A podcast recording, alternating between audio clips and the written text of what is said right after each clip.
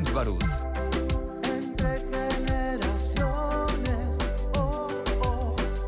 Muy buenos días, con el gusto de saludarles.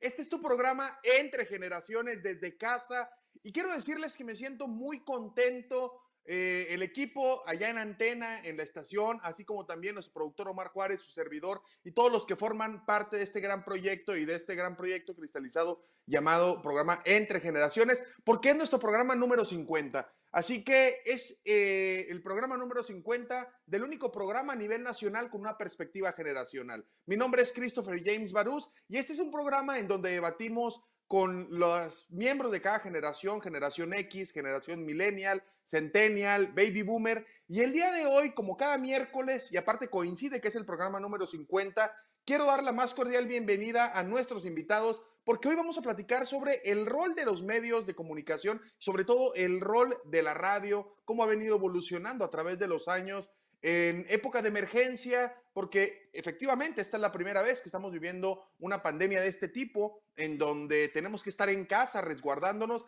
pero ha existido otros retos, otras emergencias y cómo se han afrontado a lo largo de los años. Quiero dar la más cordial bienvenida y saludo con muchísimo gusto y mucho cariño a quien representa la generación X, a Ricardo Bon, él es director general de Grupo GRD de nuestra estación de antena y también presidente de la CIRT en Chihuahua. Ricardo, ¿cómo estás? Muy buenos días.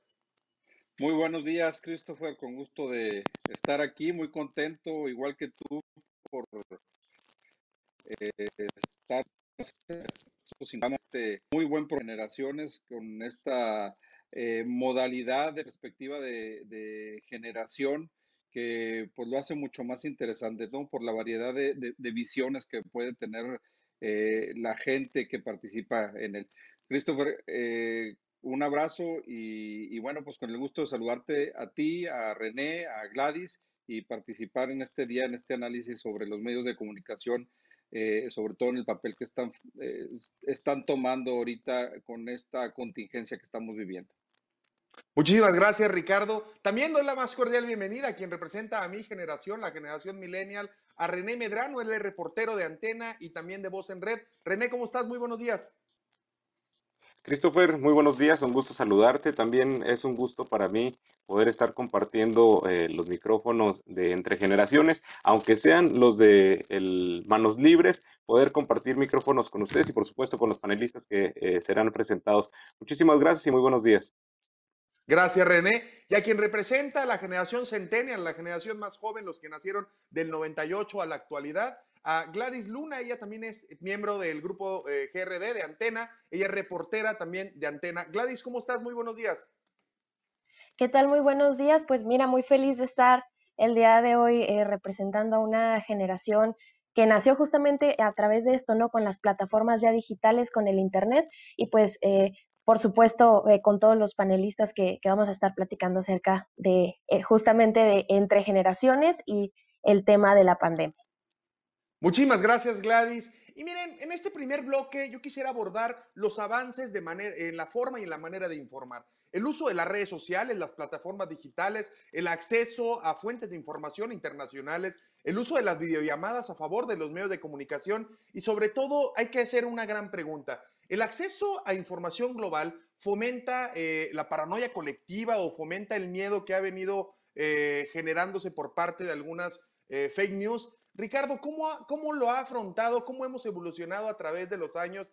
Tú eres, si bien es cierto, no eres parte, eres muy joven porque aparte eres de la generación X, de la camada más joven, de la segunda oleada, de los que nacieron ya en los 70, no de los 60, ni tampoco eres baby boomer, pero siendo el más, el joven con más experiencia de esta mesa, eh, ¿cómo hemos evolucionado y con tu experiencia eh, en la radio, cómo ha evolucionado, cómo se ha tenido que adaptar Recuerdo que hay muchísima gente que decía que la radio iba a perder o, o que iba a desaparecer, eh, cuando hoy en día vemos que los podcasts, eh, los programas en YouTube que se hacen también vía radio, pero luego se capturan y se suben a las plataformas, pues no deja de ser radio, solo que con la variante de que lo puedes ver a la hora que tú quieras. ¿Cómo hemos evolucionado, Ricardo, a través de los años? Bueno, la radio es un medio de comunicación que prácticamente está llegando a los 100 años de su existencia en el mundo. Es un medio de comunicación que ha pasado muchas veces, eh, conforme han salido otros medios de comunicación, pues este, este rumor o esta preocupación de que pudiese desaparecer, que se pudiese acabar. Pero bueno, la radio ha demostrado por muchos años que ha, ha logrado permanecer por sus características particulares. La manera en que se hace la radio de una manera muy sencilla, prácticamente eh, lo más importante de la radio es la voz, la creatividad, el, ingenio y, y, en, por parte de la audiencia la escucha, el, el, oído. Entonces, bueno, esto, eso, esto le da una cierta facilidad y eso le ha permitido mantenerse. Llegó la televisión blanco y negro, llegó la televisión a color, llegó el, internet, eh, los periódicos, etcétera, toda la, competencia que ha habido. Y la radio ha mantenido su segmento de, mercado muy estable a través de los años. Eh, en los últimos años eh, ha sido parte, al igual que muchos medios de comunicación, ha tenido que evolucionar con el surgimiento de lo que conocemos como redes sociales. Eh, las redes sociales lo que ha generado es que eh, todos los diferentes medios han tenido que adaptarse para mantener su presencia, eh, pero además tener una presencia digital, como es el caso de esta transmisión que hacemos vía streaming de tu programa, donde se incorpora lo visual y, bueno, lo compartimos con lo que estamos transmitiendo de manera radial en, la ciudad de Chihuahua y, bueno, es simplemente una adaptación que todos los medios hemos tenido que hacer. Es, e, esto es la principal evolución que hemos tenido en los últimos años, la evolución de adaptarse a las redes sociales y, ver cómo, eh, sobre todo en estos tiempos, creo que se ha valorado mucho la importancia de ver cómo la gente vuelve a buscar los medios tradicionales, vuelve a estar urgido de, ver la información que producen los medios tradicionales por la gran información que corre en las redes sociales, que muchas eh, de esta información la gente no sabe si es verdadera, si es falsa, si tiene mala intención, si, si alguien la generó con poca información etcétera. Entonces, eso ha generado que en estos últimos años se genere una nueva, o en estos últimos meses se genere una nueva necesidad de eh, consumir y de buscar los medios tradicionales como es la radio, la televisión, los periódicos, eh, etcétera. Así es. René, ¿cuáles son los retos actuales? A ver, tú y yo somos parte de una generación que nos tocó ser los últimos que utilizamos para buscar información en carta en una enciclopedia digital y los primeros que pasamos al Internet eh, para buscar alguna información. ¿Cuál crees que ha sido eh, los retos que vivimos hoy en día? ¿Cuáles son los retos que tenemos hoy en la radio? Mira, Christopher, eh, como bien comentas, tenemos esta parte donde pudiéramos estar como en medio, tanto la salida de, una metodología para informarnos o para hacernos de, de, conocimiento y pasar a otra que en muy poco tiempo nos adelantó muchísimo, Christopher. Yo me atrevería a decir que la tecnología nos lleva muchísimos pasos adelante y el gran reto o uno de los principales retos sería el poder acortar esa brecha que hay entre lo que alcanzamos a entender y lo que nos lleva de, adelantado la, la tecnología. A veces inclusive hay personas que dicen que no saben utilizar el Internet, hay personas que pareciera que lo saben utilizar de más, pero eh, lo vemos así de sencillo. Eh, las personas traen un iPhone, utilizan una Mac, utilizan una tablet o utilizan un teléfono de alta gama y eh, lo difícil aquí es nada más se utiliza para checar Facebook, para subir fotos, para estar en el Instagram y se desaprovecha toda la gama de, herramientas que tiene o de los recursos que pueden hacerse de esa tecnología. Es decir, nos estamos quedando muy limitados ahora nosotros, antes lo que lo limita la tecnología. Yo creo que lo que se tiene que hacer ahora es eh, todo en, en un equilibrio, por así decirlo. La radio, si bien es cierto, ha tenido muchas etapas unas muy altas, unas eh, más bajas, pero siempre se ha mantenido. Lo que pudiera eh, presentarse como reto para la radio es buscar cómo aprovechar ahora las herramientas del Internet, que lo estamos haciendo. Eh, yo creo que Antena y el grupo GRD Multimedia es un claro ejemplo de ello, cómo se adecua, cómo comienza o toma las ventajas que tiene como un medio tradicional y se acopla a las medidas de las nuevas tecnologías que se tienen. Entonces, ahora lo que pudiera ser el, reto para el Internet sería adecuarse un poco a los estándares de los medios tradicionales el checar fuentes, el tener verificada la información, el no que lo inmediato no le gane a lo verídico y a, lo, a la falta de, credibilidad. Y, este sería, yo creo, uno de, los puntos importantes. Encontrar un equilibrio porque nos encontramos muy atrás, Christopher, de, la tecnología y muy delante de los medios tradicionales. Si nos juntamos eh, en alguna comunión, por así decirlo, entre los medios eh, de antes y los llamados nuevos medios, como lo es el Internet o las redes sociales, que yo creo que más adelante hablaremos de ello, eh, es eso, buscar un punto medio o buscar que la brecha no sea tan larga entre, entre ambas generaciones. ¿Qué es lo que pasa como con el programa? Podemos acercar los puntos de vista de la generación en otras ediciones de Baby Boomer con las de los Centennial y poder llegar y ver que sí hay un punto de encuentro. Así es. Gladys, siendo tú la más joven de esta generación, ¿cuál es la visión a futuro? Es decir, tú has aprendido otras cosas distintas que otras generaciones anteriores y has tenido la capacidad de adaptarte y de poder entreverar los distintos puntos de vista con las generaciones con las que laboras y sobre todo con las que tienes que eh, seguirte preparando académicamente. ¿Cuál es la visión hacia futuro desde tu punto de vista, Gladys?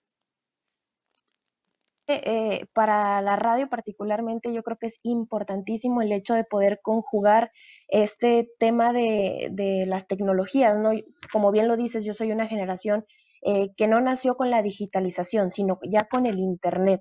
Entonces es importantísimo, eh, inclusive algunas estaciones de radio lo comenzaron a hacer de unos años para acá, eh, el abrir una cuenta en redes sociales, de Facebook, de Instagram, etcétera, porque ahora más que nunca eh, la gente eh, ve justamente esas plataformas digitales, esas redes sociales, es necesario ya abrir un www.antena, porque es necesario ya que justamente por el, alto, la alta demanda en plataformas digitales, la gente ya pueda combinar este tema del audiovisual con eh, pues la voz. Generalmente en otras generaciones, como ya bien lo han explicado, era muy común este tema de solamente eh, escuchar o de poder, eh, no sé, en, en, algunos sectores todavía lo utilizan solamente la radio. Sin embargo, la gran mayoría inclusive es impresionante como algunos pueblos, como algunos ranchos ya han estado adaptando el, el uso del Internet eventualmente ha incrementado también las tecnologías, inclusive ya hasta hay, eh, ¿cómo se dice? Talleres eh, especiales para poder utilizar las redes sociales para que los adultos mayor, eh, mayores también se puedan, puedan ser más inclusivo este tema, ¿no? Y creo que es importantísimo que justamente para allá vamos. cuando nosotros íbamos a imaginar eh, más obligados que por otra cosa, por lo de la pandemia, pero cuando íbamos a imaginar el utilizar las videollamadas o estar haciendo programas por videollamadas como el que estamos haciendo el día de hoy, eh, el que eh, nos adaptáramos. Ahora yo creo que después de esta pandemia vamos a crecer eh, increíblemente en el tema del Internet o, por lo menos para quienes se encontraban rezagados vamos a, a ponernos en la misma línea porque a eso nos obligó la pandemia, ¿no? A este tema, justamente el de sacar eh, plataformas digitales, el de tener vías alternas. Y creo que eh, eh, para allá vamos justamente, para poder creer, crecer, crear y evolucionar en el tema de las tecnologías. Así es, Gladys. Vamos a un corte. Estás en el programa número 50 de Entre Generaciones. Continuamos.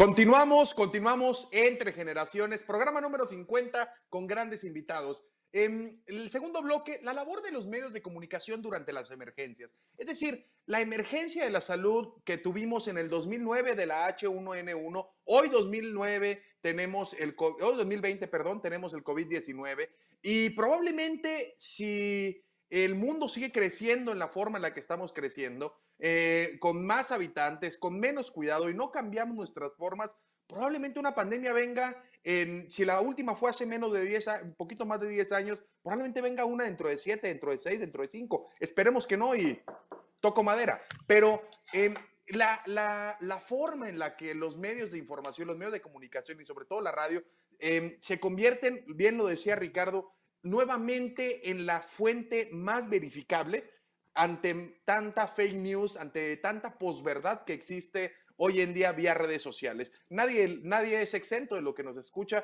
que alguna tía o algún tío, aparte de mandarte el piolincito de los buenos días en la mañana, también te manda eh, una nota donde dice que ya encontraron la cura o una nota sobre algo. Entonces, este miedo o esta posverdad termina muchas de las veces convirtiéndose en la realidad. Entonces, hoy en día em, vemos cómo el radio vuelve a ser esta fuente eh, verificable para poder tener una información veraz y sobre todo que le dé confianza y tranquilidad a todos los chihuahuenses. Ricardo, ¿cómo ha afrontado a través de los años la radio y sobre todo GRD, Antena, em, las distintas emergencias que se han suscitado?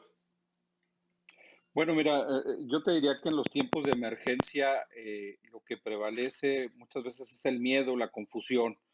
Y es donde los medios de comunicación entramos a jugar un papel muy importante que tiene que ver con la tranquilidad de la gente, ¿no? El poder orientar, el poder guiar y eh, sobre todo porque se basa esto en un principio de confianza.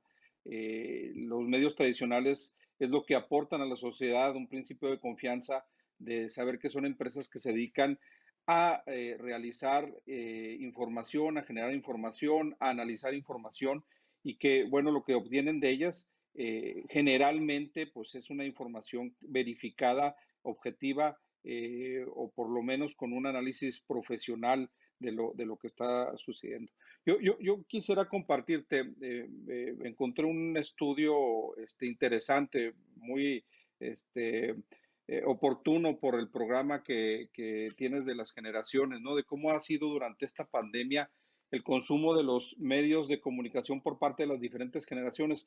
El Foro Económico Mundial publicó un artículo eh, una investigación donde te describe qué ha pasado con cada una de las generaciones, cómo se ha comportado cada una de las generaciones en cuanto al consumo mediático. Mira, te, voy a dar estos datos muy breves eh, para que todo el auditorio los conozca, ¿no? Cómo, cómo, cada generación se ha comportado diferente. La generación millennial o, Z, como lo maneja en el, el, estudio, que son las personas que están entre 16 y 23 años, ellos eh, han empezado, lo que te maneja el estudio es qué, medios de comunicación empezaron a consumir o consumieron más durante este periodo, periodo de pandemia. Los más altos para esta generación de millennial fueron, eh, primero que nada, los videojuegos en línea. Segundo, eh, la televisión en streaming. Y tercero, los videojuegos. Es decir, una, es una generación eh, que todavía está muy centrado en, el tema de los, de los videojuegos, pero con una tendencia a buscar este, la televisión en stream, ¿no? Todavía este, en un 17% buscaron más radio, en un 24% buscaron más televisión. Luego, en el caso, eh, eh, bueno, este fueron los centennials, pero, que es la generación Z. Luego siguen los millennials, que son las personas entre 24 y 37 eh, de, eh, años de edad, según este estudio. Ellos, ¿qué es lo que buscaron o están buscando más durante la pandemia? Primero que nada, están buscando los videojuegos también, es una generación todavía de videojuegos. Eh, luego este, están buscando la televisión en streaming y de ahí pasan a la televisión tradicional y a la música en streaming. Entonces es una generación también toda muy influenciada por los videojuegos. Eh, en el caso de la generación X, que son las personas, o somos las personas entre 38 años de edad y 56 años de edad, lo que se está consumiendo más principalmente es la televisión tradicional, con un 45%, y luego en un segundo lugar este, está empatado la televisión en streaming y la radio. Es decir, una, es, una generación, yo diría que por la madurez ya de, esta generación, que busca más el medio tradicional. Eh, yo, yo, no pensaría que las otras dos generaciones siempre van a estar jugando videojuegos. quiero suponer que es un asunto eh, de madurez también en cuanto a lo que tú buscas de acuerdo a, tu edad, ¿no? Y a tu y a, la educación que recibiste. Y por último, los baby boomers, ¿qué, ¿qué, es lo que están buscando más en esta época de pandemia? En primer lugar, la televisión tradicional con el 42%, y de ahí este, ellos están muy basados en la televisión tradicional, y luego de ahí siguen en un 15% a la radio y en un 15% a eh, los periódicos en línea.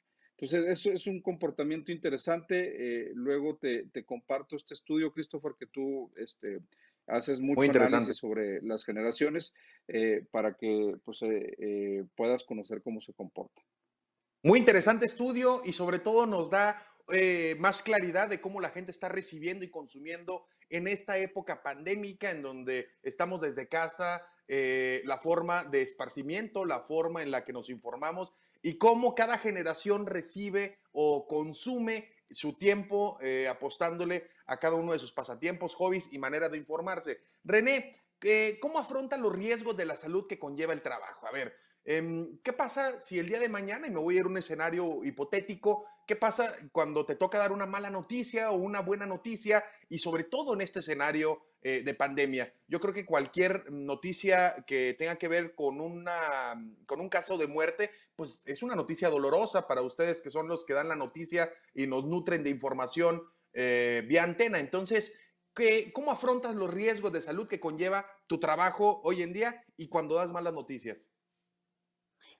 Christopher, cuando nos toca cubrir algún hecho lamentable, desde un choque, un atropello, inclusive algún hecho todavía más grave como alguna balacera o algún enfrentamiento, eh, es difícil, sí, eh, inclusive la respiración se acelera, los eh, latidos aumentan, o sea, sí se siente la adrenalina al estar transmitiendo.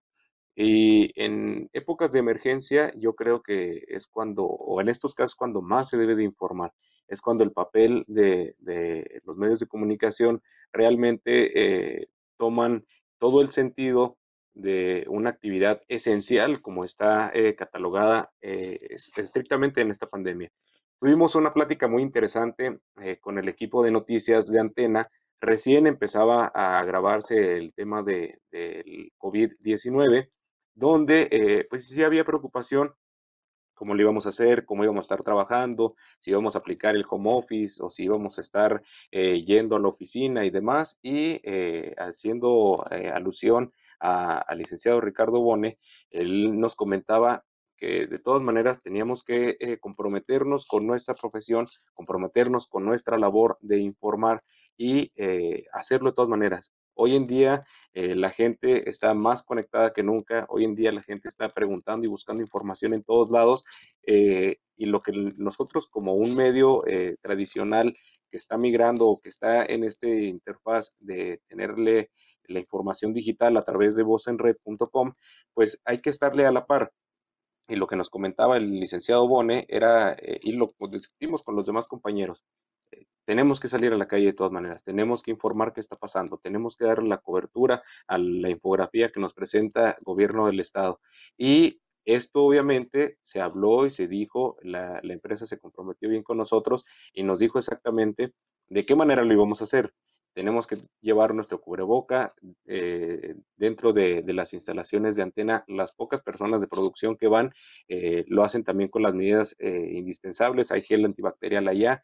Nos proporcionaron caretas para salir a la calle. Estamos haciendo unas transmisiones en algunos puntos de la ciudad. A Gladys le toca ir al Hospital General, a mí al centro histórico en la calle Libertad y Avenida Independencia y lo hacemos con todas las medidas de seguridad. Esto es llevando nuestro cubrebocas bien puesto, eh, buscando tener sana distancia o la distancia social recomendada con las demás personas. Es decir, se habló de, lo crítico que está, de las preocupaciones que teníamos eh, eh, cada uno de los compañeros reporteros.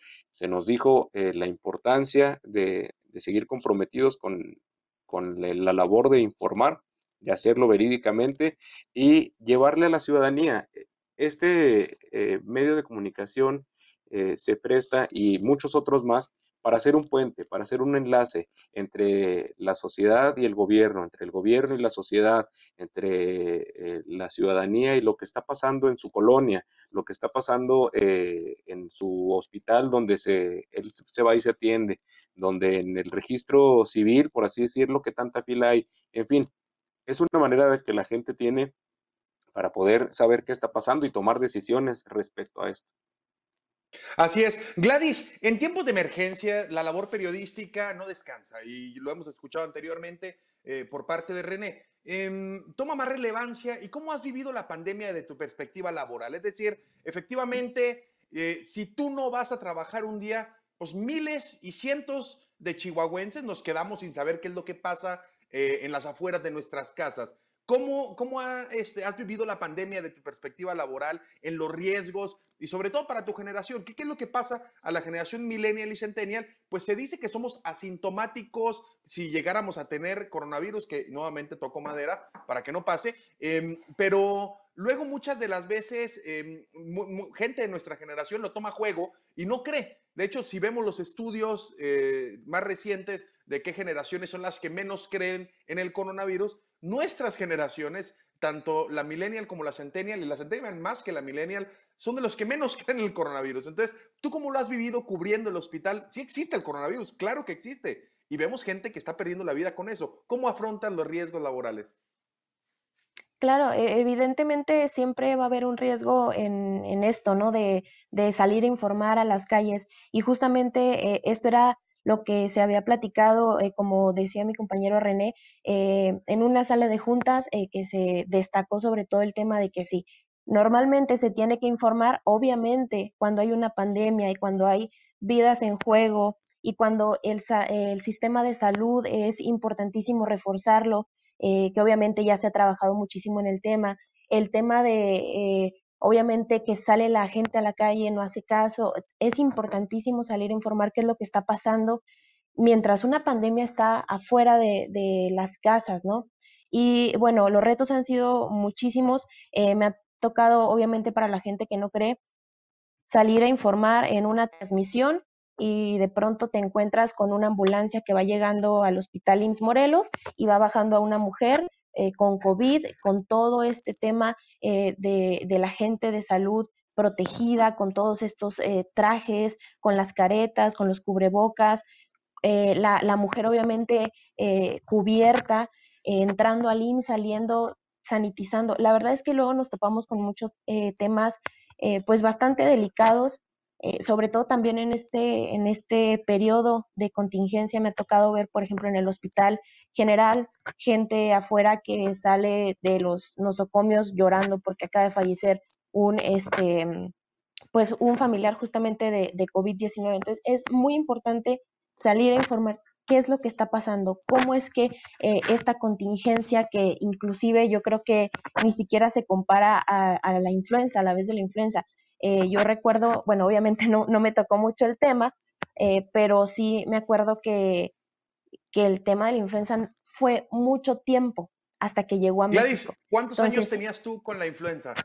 ¿Cuántos años tenías? Híjole, yo me acuerdo que cuando recién inicié con lo de la influenza, que problemas de, de mm, naturales por cuestiones de, de la tecnología. Ahí se no, Perdimos, sí, perdón Ricardo, adelante. Christopher, yo te agregaría en este tema de la responsabilidad que tienen los compañeros como René, como Gladys, que eh, hay ciertas profesiones donde cuando eliges dedicarte a eso asumes una responsabilidad social mayor, tal vez mayor a, a, lo que representan otras profesiones. Es el caso de los medios de comunicación, como te daría otros ejemplos, cuando alguien elige ser médico, este, está asumiendo una responsabilidad muy grande porque tiene que ver con la, con la vida de las personas. O cuando alguien elige ser policía o ser parte del ejército, eh, asume responsabilidades de seguridad de la población. En el caso de los medios de comunicación estamos este, asumiendo la responsabilidad del derecho de información y es una responsabilidad muy grande que, que nos obliga a tener que salir a trabajar, salir eh, a dar el mayor esfuerzo aún y contra todos los riesgos que pueda representar la pandemia, aún y contra todos los problemas también económicos que ha representado eh, este, este problema de la pandemia para las empresas y, no ha sido excepción los medios de comunicación. Eh, aún así, bueno, eh, se asumió esa responsabilidad por todos los compañeros como René, como Gladys y como todos los que forman parte de los medios en, en, Chihuahua y en el país. Y salimos todos los días a, trabajar. Yo todos los días voy a la oficina, eh, estoy pendiente de que las cosas estén funcionando adecuadamente porque tenemos esa responsabilidad ante todos. Así es, yo creo que es una responsabilidad que luego muchas de las veces lo perdemos de vista. Y René, esta gran responsabilidad que se tiene, bueno, me comentan que vamos a un corte, eh, sirve que solucionamos el tema de claves, vamos a un corte, continuamos entre generaciones.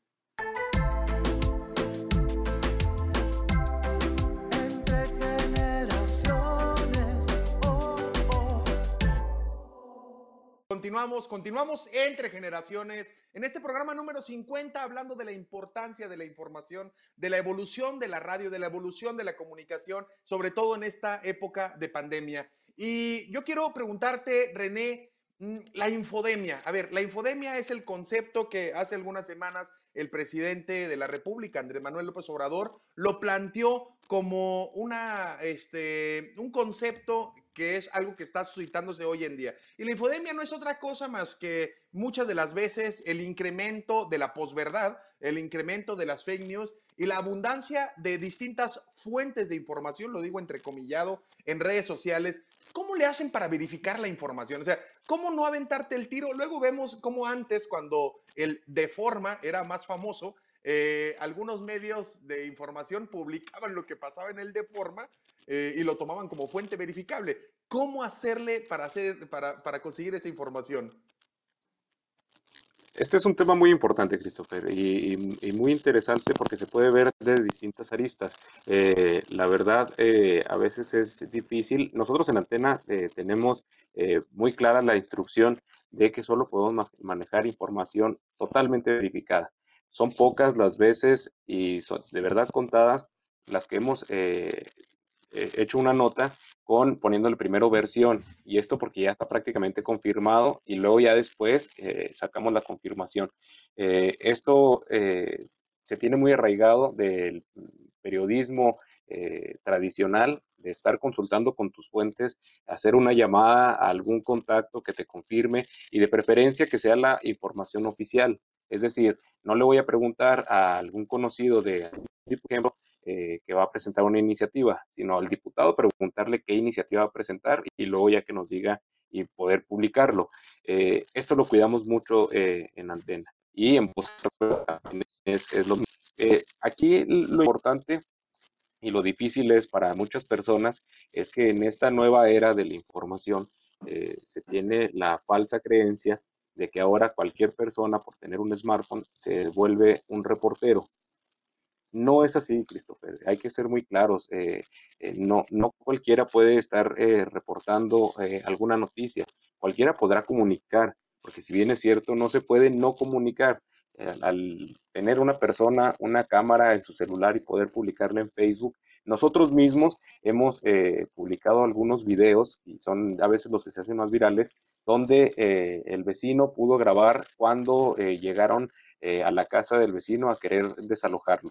Y estos son los que pudieran hacerse más virales por lo cercano que está la información, es decir, estás prácticamente enseguida, tú como lector o como eh, usuario de, redes sociales puedes estar eh, prácticamente eh, ahí donde sucedió la, la, situación este, este tabú o esta falsa creencia de que cualquier persona eh, ahora es reportero con un celular, no, no va nada más eh, subir una foto, subir alguna denuncia, hacer alguna queja, eh, es más, Christopher, de tener una responsabilidad de lo que estás diciendo, sostenerlo, el poder refutarlo ya sea con argumentos o con pruebas o con alguna, algún hecho que te pueda verificar que lo que está diciendo es verdad, porque luego a esto se presta. Estamos publicando, o hay eh, personas que publican o que se comparten en WhatsApp eh, alguna que hizo la amiga de la prima de no sé quién, y terminan eh, mandándolo por los grupos de WhatsApp o audios, estos famosos audios que generan únicamente eh, una psicosis entre la ciudadanía. Esto yo creo que es eh, la lo que nos distingue a los Así es, Gladys. Gladys. Nada más se queda. Así es. Gladys, eh, efectivamente, y creo que lo acaba de decir muy bien René, comunicar no es reportar. Es decir, comunicar podemos incluso comunicar todas y todos, pero reportar, informar de manera verídica, de manera con una fuente confiable, es donde nace esta disyuntiva. ¿A quién le creemos? ¿Cómo hacerle para combatir estas demasiadas fuentes de información que bombardean a la ciudadanía todos los días? ¿Y qué recomendación le darías a la gente que nos está escuchando y que nos está viendo en Total Play y en redes sociales? Pues mira, principalmente eh, que tanto nosotros eh, como reporteros, como quienes estamos detrás o al frente de cámaras, quienes estamos conduciendo un programa como tú, Christopher, quienes eh, conformamos el mundo de, de, los medios y del periodismo, es justamente lo que hablaba René, la responsabilidad, porque creo que es muy importante el hecho de que no podemos juzgar y, decir, uh, como este tema del coronavirus, ¿no? Es mentira o, es creado por X persona.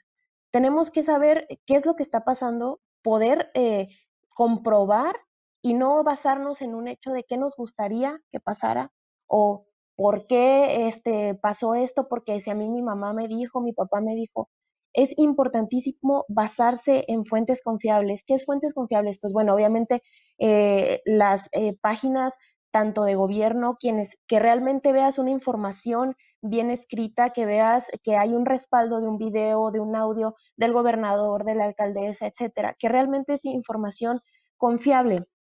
¿Qué pasa luego? Entramos a cualquier página y creo que también esa es otra responsabilidad eh, de quienes son los lectores porque luego entramos, eh, como te comento, a una página que se llama, no sé, sopitas.com o que se llama X cosa, que son nombres que por ende la misma página eh, te, te nunca la has escuchado en tu vida, pero compartes información que tiene un título exagerado y que tú a lo mejor estás en contra de tal político, de tal funcionario, y luego lo, lo asumes que es una verdad.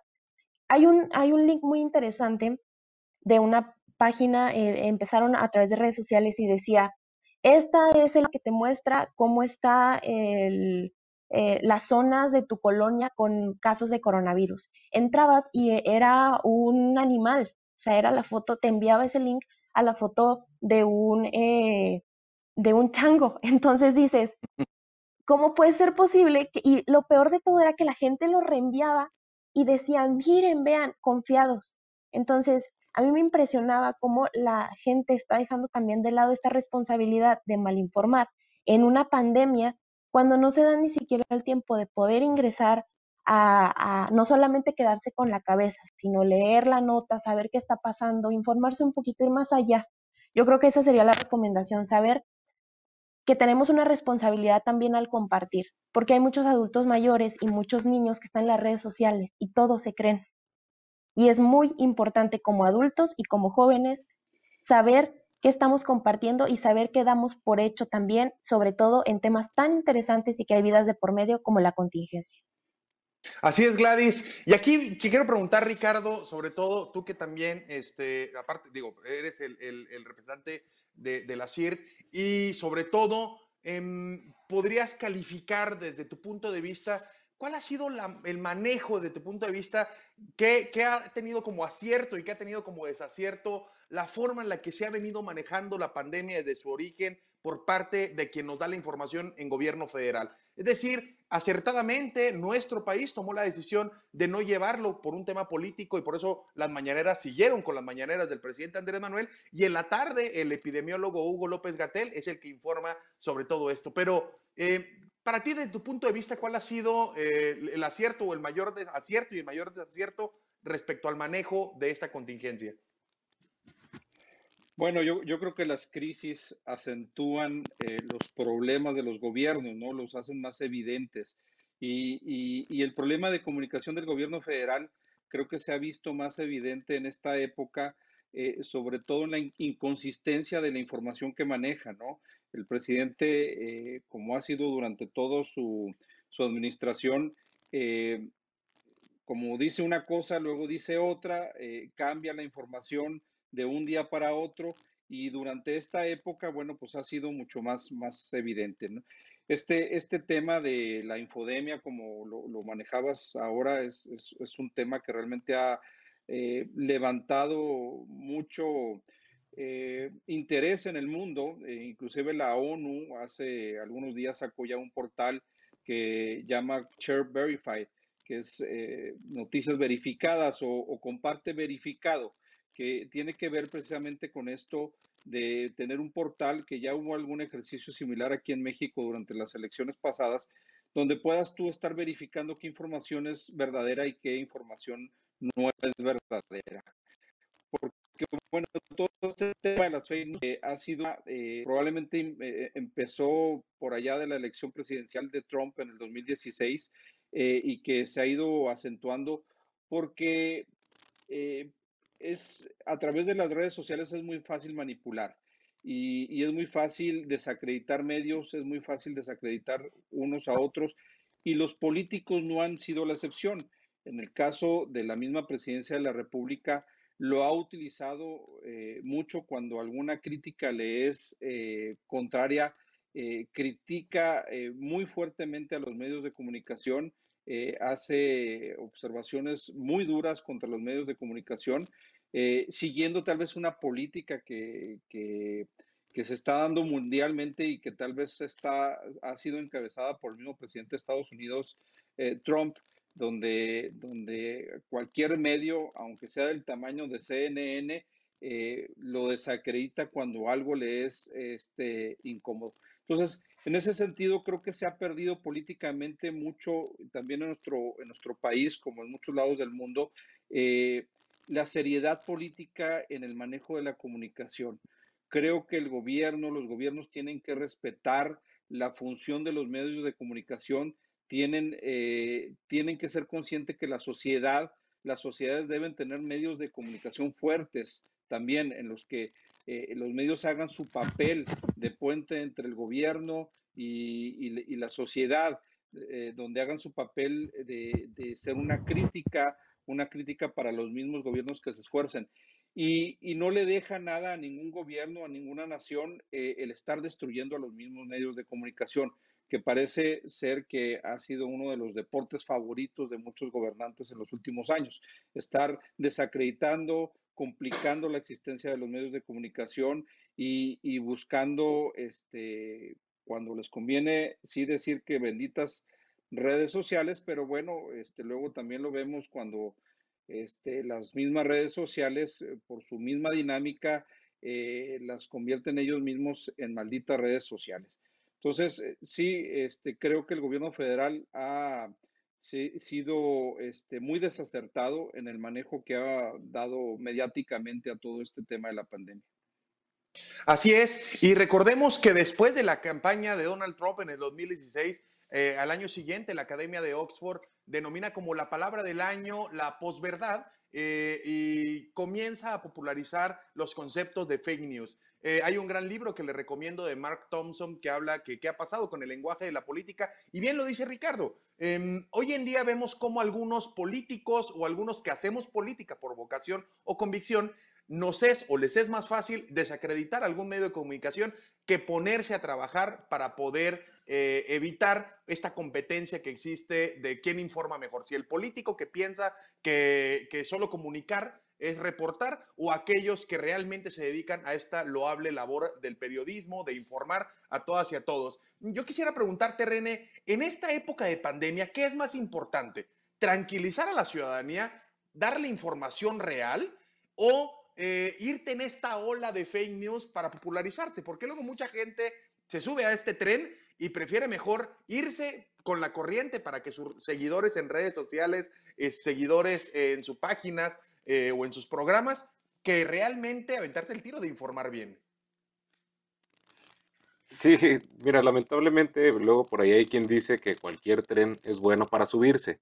Eh, al principio de, esta pandemia, eh, mucha gente no lo creía, mucha gente no lo entendía, luego empezó a ser un poco más popular y eh, algunos actores, eh, no voy a decir nada más político, algunos actores públicos empezaron a, tomarlo como una ventaja, es decir, a comentar a favor, a comentar diciendo que probablemente es algo que es falso, a decir que es un invento de gobierno, a decir que es una conspiración, yo creo que lo importante aquí es como en cualquier situación, un medio de comunicación únicamente debe de presentar la información tal cual es y eh, no andarle buscando eh, darle algún punto de vista personal a la hora de el reportero escribir alguna nota. Es decir, si, por citarte un ejemplo, Ayer eh, la Secretaría de Salud nos daba a conocer que los casos intubados de pacientes de COVID eran 59 y no 8 como se nos dijo eh, la semana, el día inmediato anterior, es decir, antier.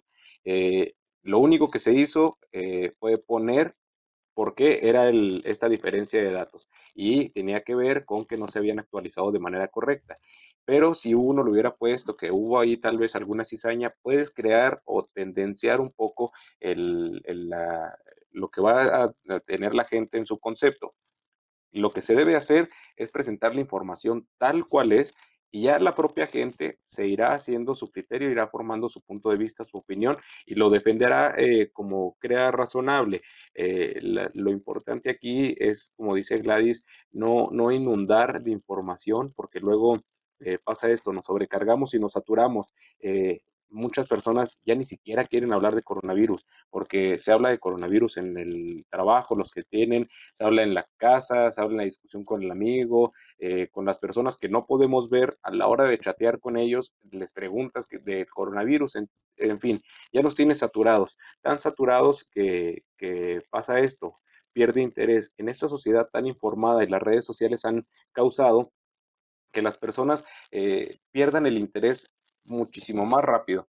Antes, eh, si te eh, acuerdas, los videos que se veían en los correos, nada más que fueran chistosos, por así decirlo, o una noticia importante, algún hecho trascendental, duraba más en la conversación de las personas. Y ahora la vigencia que tienen, pues es de días, así si bien le va, algunas semanas. El tema de coronavirus también pierde intensidad en el interés de la gente de mantenerse informado. Sigue siendo el tema principal y lo seguirá siendo, pero sí ha bajado su, nivel. Entonces, eh, lo importante es nada más mantenerse actualizado y eh, presentar la información como es.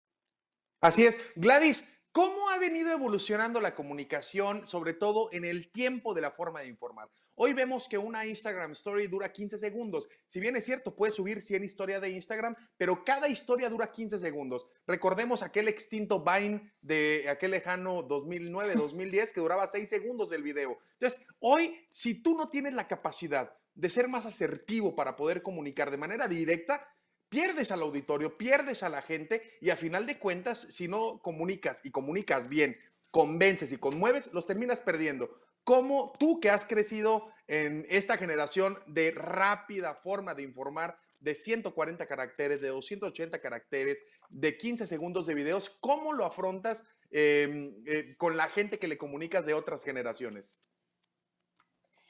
Pues es que es muy simple, ya solamente creo que no es, no basta con eh, subir una plana como antes se hacían los periódicos, planas y planas eh, en blanco y negro. Creo que ya es importantísimo poder eh, hacer esta fusión entre sí información, sí texto, video, audio, justamente lo que comentábamos ahorita con las plataformas digitales y que es tan importante y ha orillado también no solamente el tema de la pandemia, sino algún día tendríamos que llegar a este punto en el que existieran las videollamadas y en el que se fusionaran en plataformas, eh, pues obviamente creadas también por la radio, esta otra forma eh, para ser obviamente más versátil y acaparar un público más grande, se tenía que fusionar el tema de una información escrita más un video más una imagen. Eh, y todavía le puedes agregar este tema de los links que te direccionan a tal página o a Facebook o a la foto o al video para complementar. Y es sumamente importante porque ahorita, eh, si bien tanto la generación centennial, centennial perdón, como millennial son los que han estado creando estas nuevas alternativas audiovisuales para que la gente eh, pues se interese por los temas eh, no solamente noticiosos, sino en general, y que obviamente consuma más información. Eh, creo que es de, de sumo, de sumo interés que la gente pues pues e, e, es que justamente es eso, ¿no? Lo que quiero llegar es que somos una generación muy audiovisual. Entonces es importantísimo el tema de que ahora se combine esto que, esto que te comento. ¿Por qué? Porque generaciones anteriores estaban acostumbradas a solamente escuchar la radio y solamente eh, ver la televisión y ahora ya no, ya no basta. ¿Qué pasa ahora con las plataformas de películas, por ejemplo? Ya la gente no se va a sentar a ver una película de una novela en la tele como antes se hacía, eh, y por semanas y por semanas y años y meses, ya no pasa.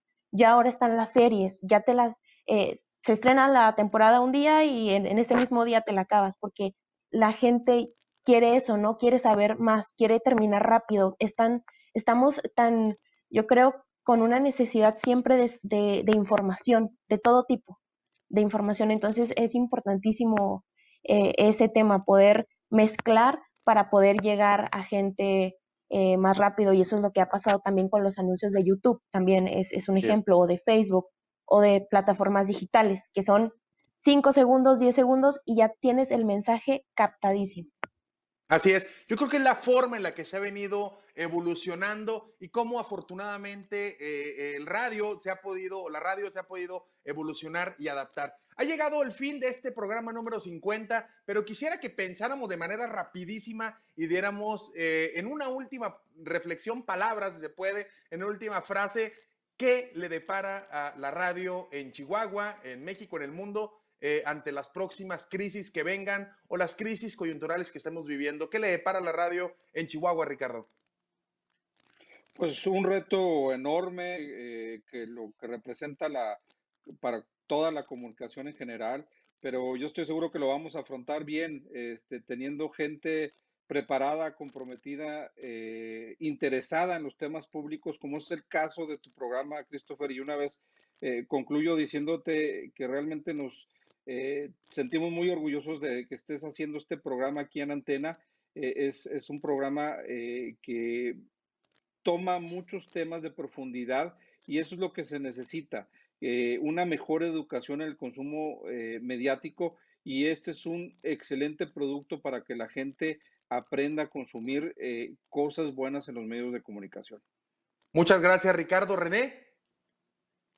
Christopher, me uno a la felicitación del licenciado Bone. Eh, muchísimas felicidades a ti y a todo el equipo de Entre Generaciones. Es un eh, formato bastante interesante que gusta bastante y yo creo que el reto, tanto para, eh, incluso para ti como conductor de un programa, viene a ser la evolución, la adaptación y la responsabilidad social.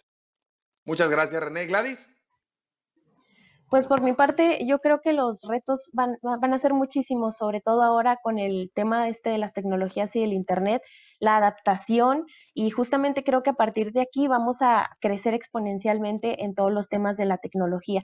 Y bueno, también yo me uno a tu agradecimiento, Christopher, muchísimas gracias por la invitación y pues por tener espacios eh, tan interesantes eh, que envuelvan justamente a todas las generaciones, porque pues nosotros jóvenes también tenemos un punto diferente y creo que también es importante eh, respetarlo y también entenderlo hasta cierto punto y, y poder convivir con otras generaciones para enriquecernos.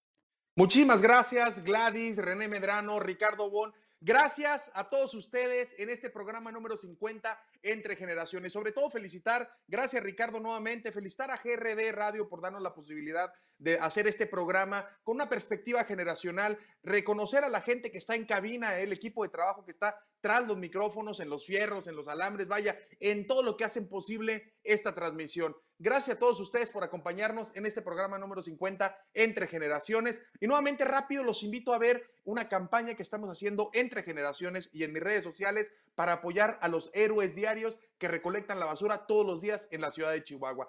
Entre generaciones, muchísimas gracias. Mi nombre es Christopher James Barús y no se les olvide que a esta vida venimos a ser amigos, a hacer historia, pero lo más importante, a ser felices. Hasta el próximo lunes. Gracias.